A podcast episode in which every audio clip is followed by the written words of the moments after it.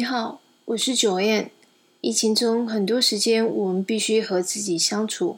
你不是一个人，让我们一起聊聊。在节目中，我邀请一些好朋友来跟大家聊聊，聊聊他们的故事，聊聊他们的工作，聊聊他们因为疫情而改变的一切和各国的疫情现况。本节目由侨方案和利阿渔业联名赞助。呃，我们接下来会请 Marcus 大哥稍微跟我们谈一下，当初是怎么样的一个因缘机会会到阿根廷捕鱿鱼呢？Marcus 大哥您好，您在线上吗？哎，是大家早安、午安、晚安，我是阿根廷的鱿鱼王子 Marcus。哎，大家好。在一九九四年才开始呃到阿根廷跟您的父亲一起经营。对，那我想要了解说，为什么当初您的父亲会想选择阿根廷，而且会选择鱿鱼这一个呃鱼类来做捕鱼呢？可以稍微跟我们讲一下吗？OK，好了，那个靠山吃山，靠海吃海嘛。然后我爸爸以前呢，他们也年轻的时候就旅到世界各地去旅游，然后呢跑到阿根廷来，那时候阿根廷刚好战败，然后呢在。来了阿根廷之后，发现哇，他这个土地资源是这么样的辽阔，这么样的丰富。然后呢，生生活的费用呢是很低廉。然后一颗牛排啊，哦，一大概一公斤的牛排大概一块美金呐，哦，所以就觉得哇，这个真的是人间天堂啊。然后说那时候就。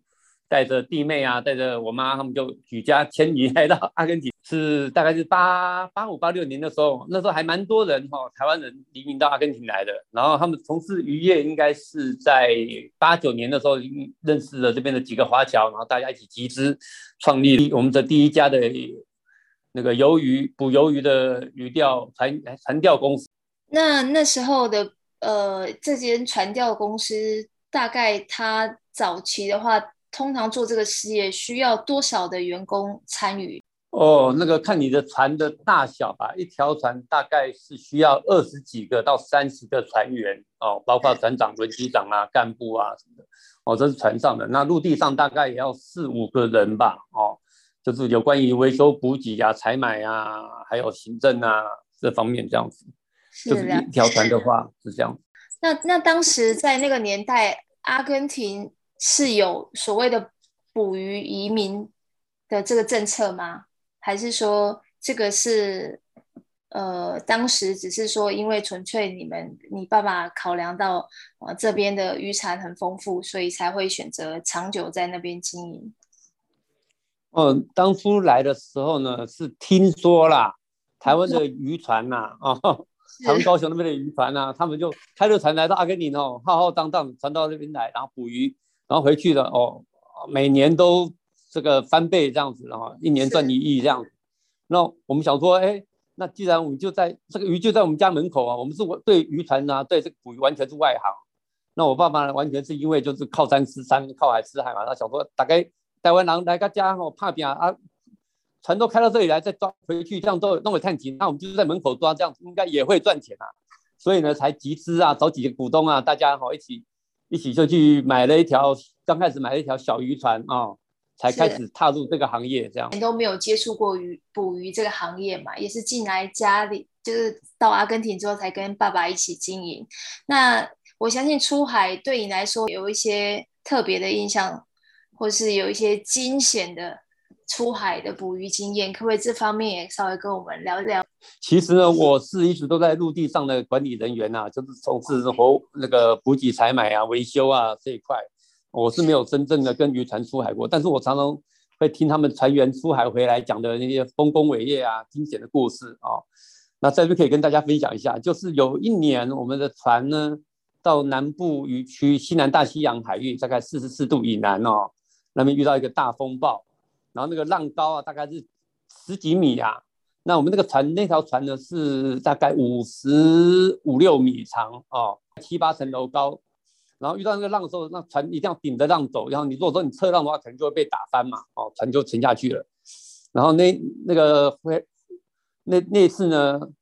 浪大到呢，把我们的船上的船头的一些设备啊、栏杆啊、灯泡啊，哦，大概打掉了三分之一啊，全毁。呵 呵然后船头也是面目全非，然后船长呢，哇，赶快紧急透过卫星电话啊、无线电通知啊，要紧急进港，要要修船。然后我们那时候一到港口之后，看到那个船，不嗖不嗖不嗖进来的时候，哇，真的是 不认识我那个船了。船头的栏杆啊、什么的铁板啊、什么的，那个真的是全部被打烂掉了，没有了，就是上面是变成被夷为平地这样子。然后那个船员回来讲啊，那个故事才夸张，那个船在。咚咚咚咚，啵啵啵啵，到浪最高点的时候呢，你就会很明显的听到整个船呢慢慢摆正的时候，本来是船头往上，然后到船头摆平的时候呢，就像坐云霄飞车一样，然后你就会听到后面的螺旋桨在空转，啪啦啪啦啪啦啪啦啪啦啪啦，然后再像云霄飞车往下冲，冲到海里去，这样噗啪啦啪啦啪啦啪啦下去，然后再上来，所以就是靠那次那次的大浪之后，我们才知道啊，这个大自然的力量实在太可怕了。那次大概是大概不知道几级的风浪，七七八九级以上了吧？那个铁壳船，这个整个船头会被打得面目全非，真的是蛮蛮蛮可怕的。哇，那那船船员都没有任何什么样子的受伤啊，哦、或是都没有？大家都都把自己绑在床那个船位上哈，然后抓着那个栏杆啊什么的。回来以后，所有的船员全部下船。不敢再上船了，那只剩下几个干部，然后全部全部招招募新的干部、新的船员这样，因为大家那次全部吓到了，那修船也修了大概好几一两个礼拜吧，嗯，就是把把船头应该有的设备恢复啊什么的这样，那次那次是蛮蛮蛮我印象蛮深刻的，第一次看到这样的事情。那当然还有好几次啊，我们还有在在在有有一次我们船上在大修的时候呢，电线走火。然后从厨房那边开始烧起来，然后凌晨，哇，那什么救护车啊、救火车啊，噼里啪啦，搞得港口里面一团乱。呃，那次也是，我们船才刚修好，还没出航就，哎，怎么又着火了？哈哈，那次也是差点，差点也是挂了。嗯，哇，那那这两次感觉损失应该蛮严重的，那你还能够谈笑风生论述这两个事件？啊其其实其实我们搞渔业大起大落，已经看过太多的这个事情，所以就就已经比较能够谈笑风生了。我很多我们还遇到很多事情，但到现在都是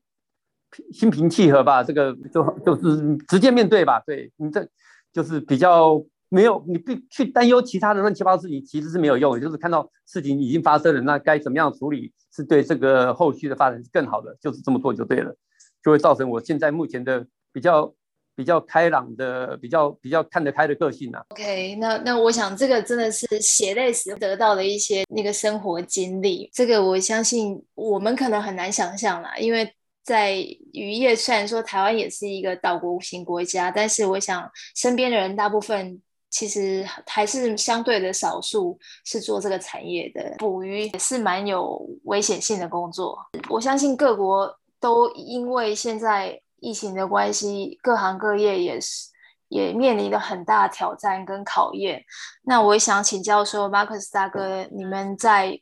你们的行业是不是在也因为疫情受了很大的影响呢？哦，那当然，因为这个船船员呢上船之后呢，十几二十个人、三十几个人哦，都关在同一个密闭空间，就船就这么大而已哦，然后相互感染的几率会相对很高。那去年开始疫情开始的时候呢，因为我们阿根廷的防疫措施哦，其实一开始做得很好哦，然后大家呢防疫啊什么的，这个都保持距离啊什么的都还好，所以去年我的团队遇到疫情受到的影响相对少一点啊。那今年就不一样，今年因为大家已经开始松散了，然后呢，这个疫情对我们的产业影响就很大啊，今年。就陆陆续续一直有有船员确诊啊，有船员过，因为这个确诊过世的啦，然后因为确诊，然后船被叫回来，然后要全部消毒啊，然后要要要防疫，要船员要送去防疫旅馆哦，然后要隔离，然后所有东西要检疫，要消毒啊。那我们的看船呐、有的船呢，当年今年的减产量大概是少了百去年的百分之五十到百分之七十五了。那看每一条船的确诊率吧，哦，中奖率了。那没有中奖的可能就比较好运，可能可以多抓一点鱼哦。那中奖的话，你就是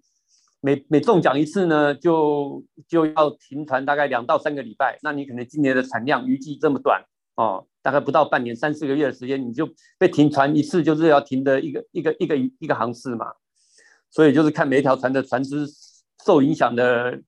的的百分比啊，大概就是看你好不好运啊。这个谁都会遇到。那我今年还遇到船员，呃，有确诊之后，在船上船船一开出去两天。哦，就确诊，然后呢，就又船又被开又被叫回来，然后全全部的船员送到防疫旅馆去单单独隔离，三天之后再来做第二次的检测。哦，第一次回来的时候已经确诊，大概呃好几次了。第一条船应该是在三月的时候，哦，发现确诊之后回来，大概百分之八十的船员都已经确诊，然后全部隔离。然后第二次感染呢是。有一个船员也是出去的时候，呃，两三天开始发烧，然后我们就赶快又把船又开回来。那次大概百分之七十的船员被感染到，哦，到防疫旅馆之后，他们是，哦，哎，一到路船一靠岸呢，先有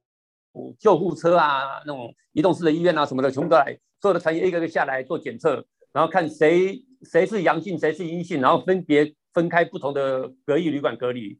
然后过了三天之后再来做第二次的检测，然后通常第一次可能百分之五十哦确诊，然后第二次再过三天之后呢，剩下的几位呢大概又有百分之三四十又确诊这样子，所以一般的感染率大概也是在百，就是大概是会有百分之有十趴到十五趴的人是不会得到新冠，或者是他们的防疫个人做的特别好，这样子就是还蛮符合。科学调查的数据啊，染疫大部分都是轻症的染疫的为比例为高吗？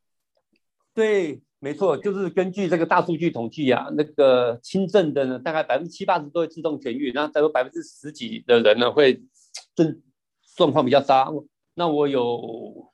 一条船，就是一个轮机长啊，整船人大家都要上船之前，我们要经过七天的隔离哈，他们从外县市来，先到隔离旅馆去，然后看看他们。有没有有没有发病，有没有发烧什么的，然后确定都没问题了，我们才把他们放到船上去嘛。这个是港口的严格有规定，然后进港口都要量体温啊，要要检测是阴性你才可以上船。那总会有一些不乖的船员呢，他们说啊，我家就在就在港口啦，哦，我要去银行存钱啊，什么什么的。这有一个干部就找理由就偷偷溜出去了，然后去外面呢就跑去喝酒啊，去酒吧喝酒泡妹，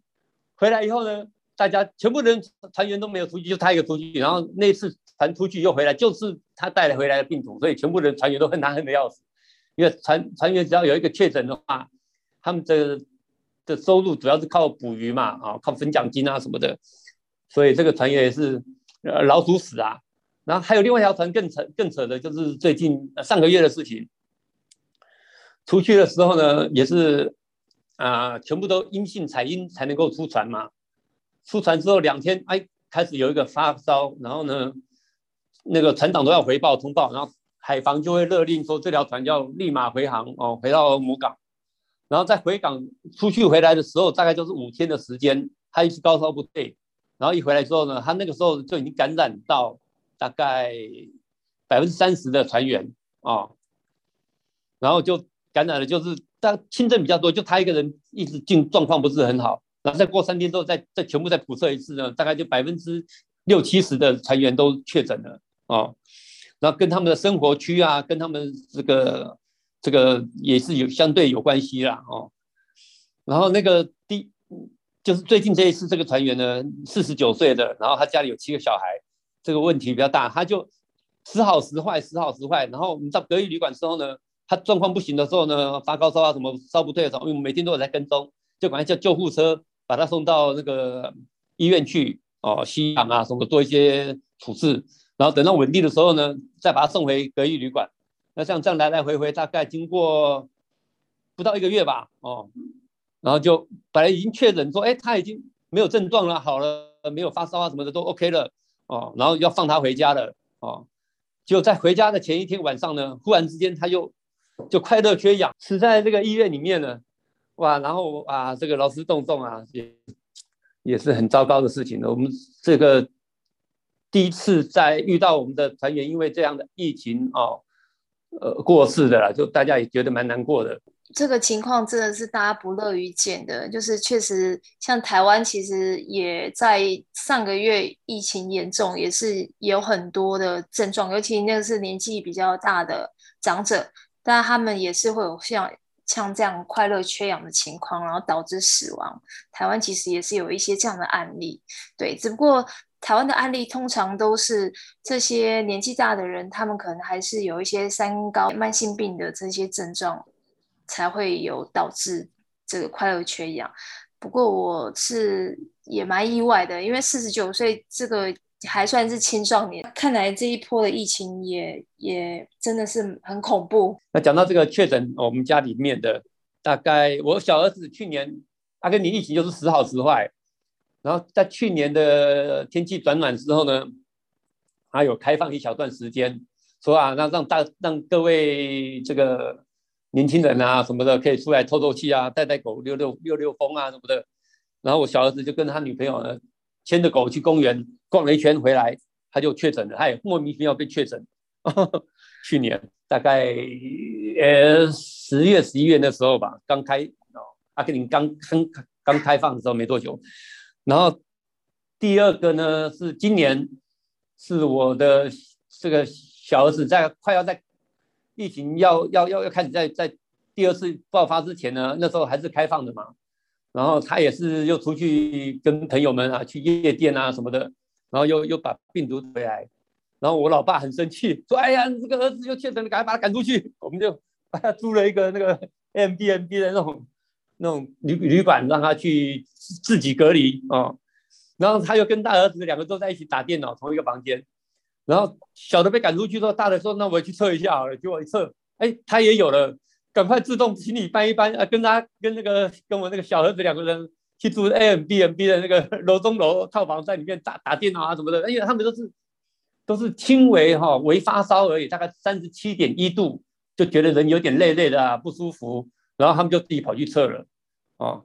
然后就就是轻微症状的那个，有时候几乎等于是无症状的感染者，然后就觉得身体比较累啊什么的，然后很快的他们就因为年轻力壮，很快就痊愈。我很多的船员也都是这样子，他们基本上都是无症状的比较多。那时候英国病毒哦那个时候，然后到今年后来我我大儿子小儿子都得过之后呢，大小儿子两次，大儿子一次，然后呢就到五月初的时候，我老婆又得过一次，她也是觉得自己啊不舒服什么的。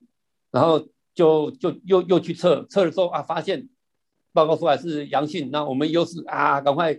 线上找了一个那个那个 Airbnb 的那个旅馆啊套房给他，就帮冰箱里面帮他摆吃的啊喝的啊什么，然后每天打电话问他怎么样啊，有没有发烧，有什么症状什么的哦，然后他就他的症状因为年纪比较大一点，可能就这个就比较相对不舒服啊，咳嗽啊，然后。体温没有升到很高，然后呢，大概十天以后我们就把他接回来。他那时候就是大概两个礼拜呢都没有食欲，大概三个礼拜、四个礼拜之后呢，他就开始会比较有食欲。他之前都是因为咳嗽啊什么的没有食欲，他在在隔离期他自己也没有吃很多东西，只有喝喝水啊，喝温开水啊，然后吃点什么简单的食物。然后忽然有一天我看他，哎呦，怎么忽然食欲大增，哇，又又又又又回来了，然后就是。嘴巴的味觉呢，它哦，就是吃了什么东西都变成甜的这样子，哦，这个是他，就是我们家里面的人，他比较有明显的疫疫情对他的改变，然后又又开始大吃大喝之后呢，又觉得有一天有几天又觉得肚子痛啊什么的，然后又去到我就半夜有个半夜呃凌晨一点，他说啊不行，你还是送我去医院看看吧。那那时候医院又是在隔离期嘛，所以也不能太多人进去，等他自己进去，我就。默默开着车子，哦，送他到医院门口，看着他自己走进去，然后就要去做，先做什么核酸检测啊，然后做做心电图啊，然后断层扫描啊，X 光啊什么的，弄折腾了一个晚上之后呢，医院安排了他一个单人的那个病房，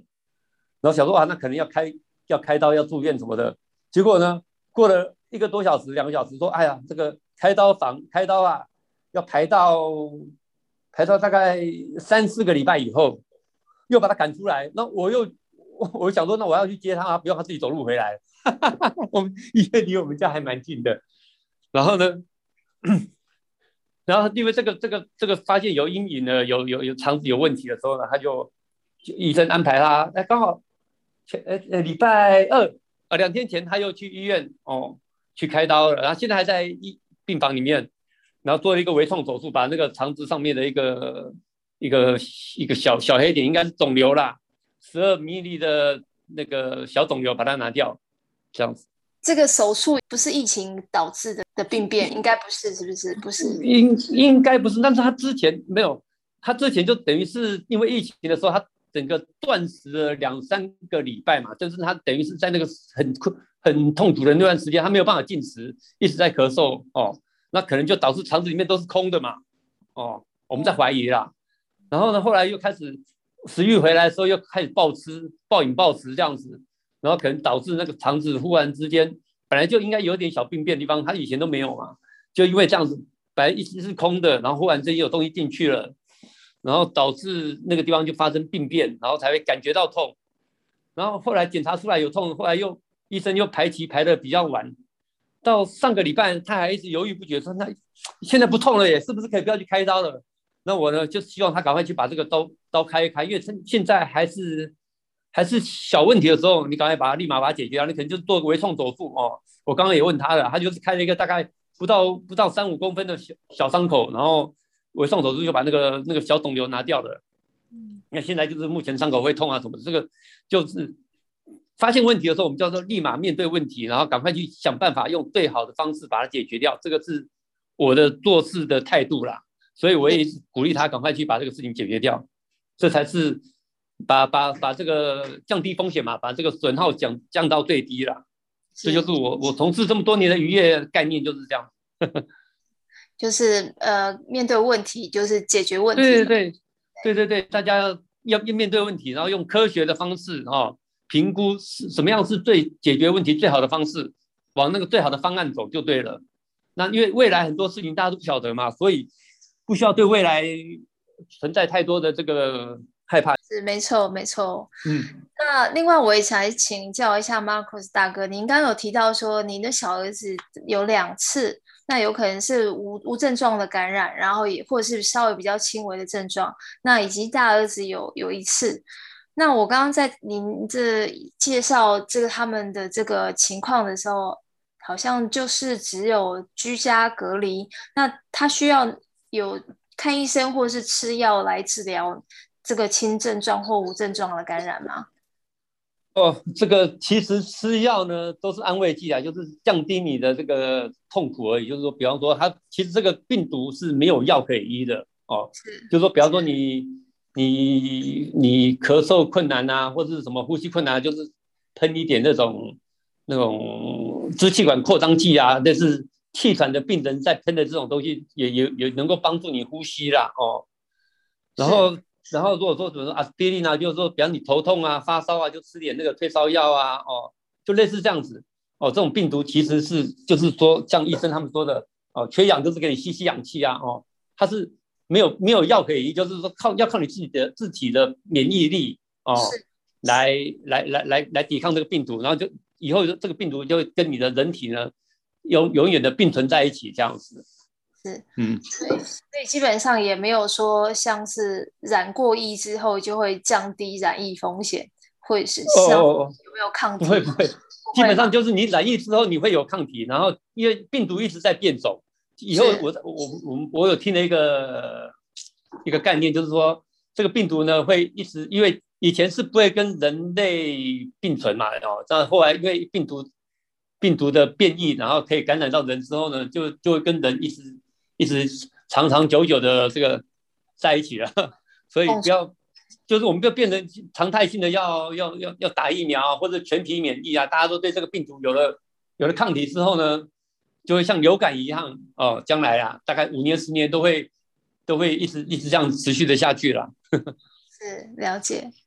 那那目前您的家庭成员呃都已经施打过疫苗了吗？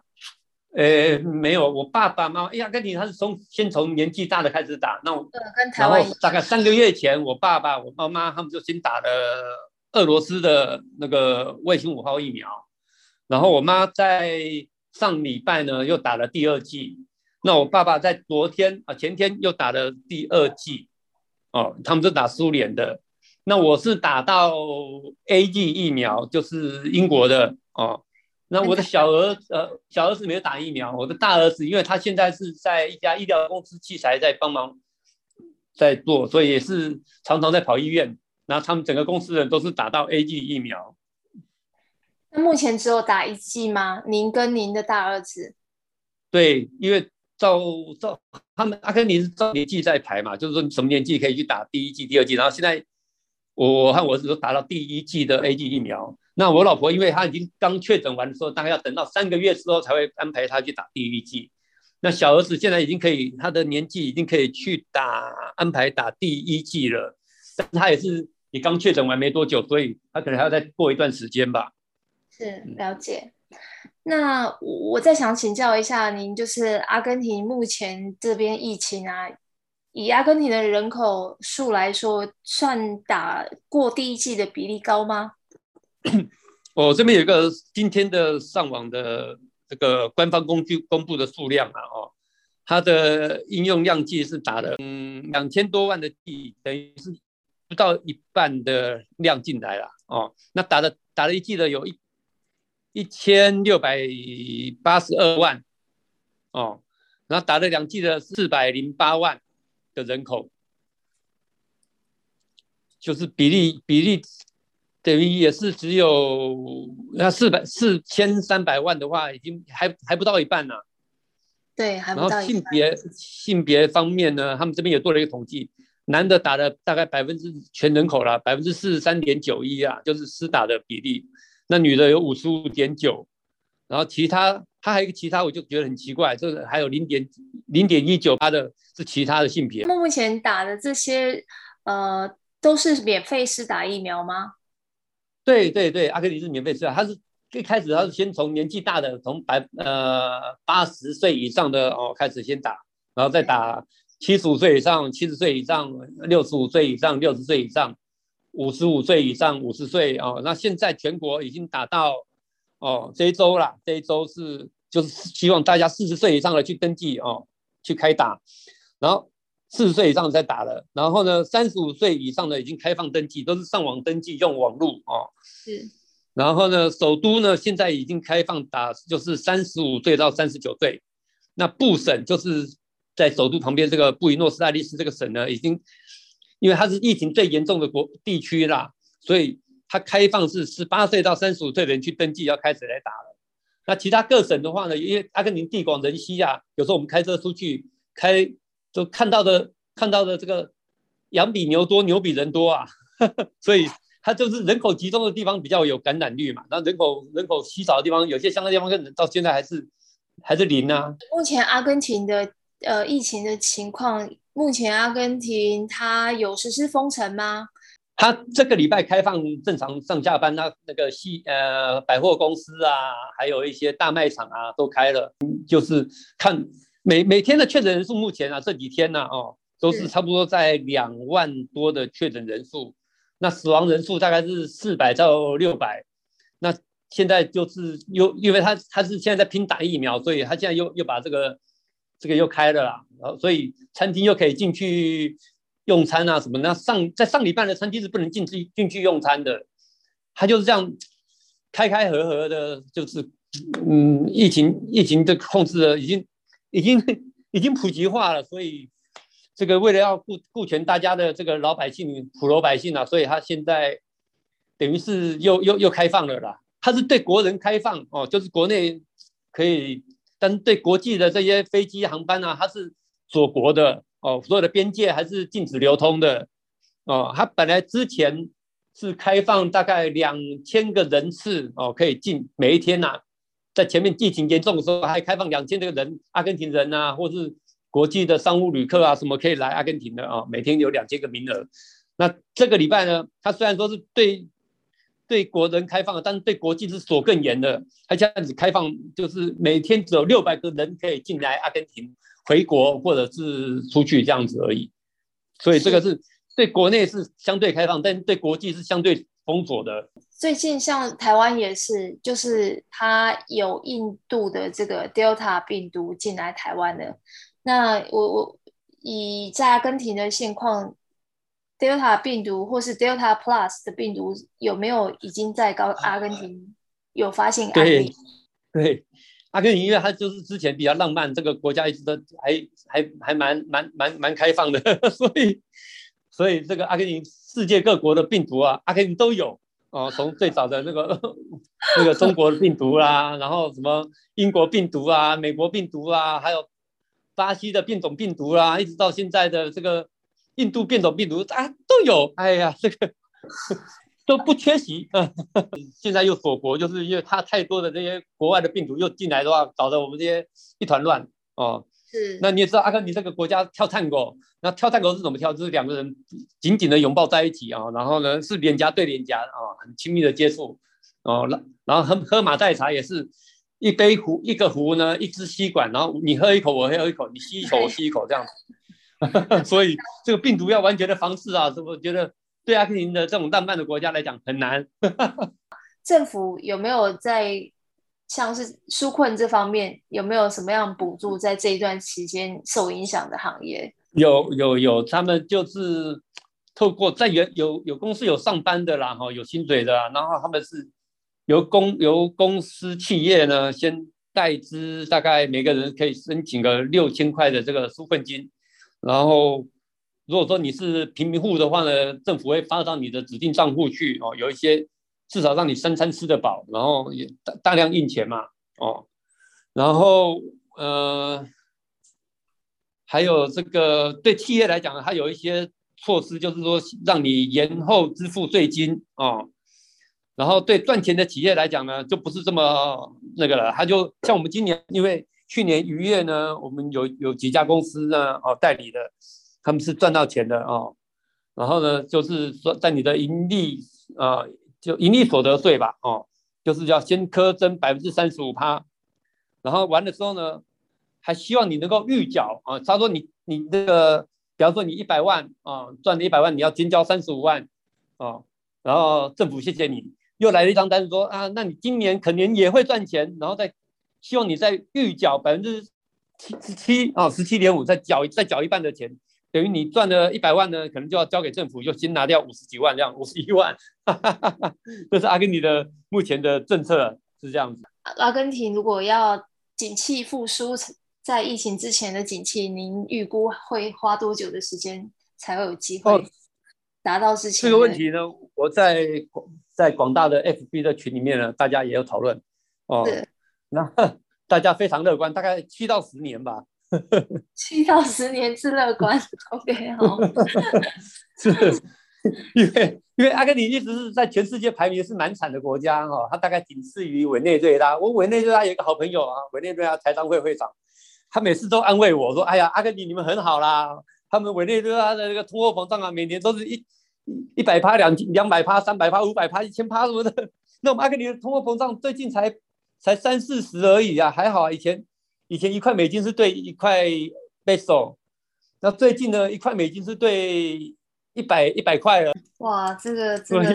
影响很大，欸。一百一百块，对，大概九十一百还是官价。它现在更扯的是呢，黑市呢离官价还有一段距离。就是说，你真的要去拿一百块美金要去换换去银行换的话呢，它可能就换给你换一比一百。但是你去黑市呢，他们可以换到一比一百一百七十几一百八了。呃，这几天的通货膨胀又开始又在猛跳。那看起来这一波的疫情对阿根廷真的经济上也是重创。对，对，其实对全世界各国都是重重创啊。只是阿根廷在这个经济上面的表现是全球的后后段班呐、啊。所以，所以它的它的通货膨胀啊什么的，是对对这边的华侨啊，对对所有的阿根廷的人来讲是。是伤伤害是蛮大，但是我们也并被伤害习惯了哦，所以都麻木了。哦，那我也希望就是希望不要再造成更大的伤害，我们只能这样子乐观的那个期望。对，那我、啊、我想就像您说的，嗯、这个疫情确实影响了各国。对，那接下来我们其实也很难预估这个疫情会什么时候完全结束，甚至我们的景景气或经济状况什么时候会恢复成疫情之前。那就像刚刚那个 Marcos 大哥您您有提到的，就是既然发生了这样的事情，我们就正面看待、面对他们，然后做好我们能做的努力，这样就是还是想办法能够在疫情之下能够嗯让我们的那个生计能够维持，这是最重要的。是的，没错，就是就是呃戴好口罩，然后勤洗手，用酒精消毒哦。跟人跟人之间保持距离哦，那因为我一直也在港口跑啊，然后我两边我到处跑，然后呢，我我对对于这个防疫呢，基本上也是希望大家了哦，还是要相信科学哈、哦。这个呃人与人之间的接触呢，就是基本上还是要戴口罩哦，然后有的时候戴一层不行，戴两层 啊，然后保持距离。以前说飞沫传染大概是有效，大概在一点一点五公尺左右，但是现在因为这个这个。Delta 病毒呢，传染力更强，所以专家建议啊，大概是维持个两公尺到二点五公尺的那个社交距离哦。这是跟大家分享一下。非常感谢 Marcos 大哥，让我们对于阿根廷目前的疫情现况有更多的了解。希望有一集可以再邀请您来讨论如何挑选一个品质好的鱿鱼。谢谢 Marcos 大哥。OK OK，还是希望大家呃能够健健康康的、平安的度过这样子的疫情。嗯。好，谢谢谢谢 Marcos 大哥。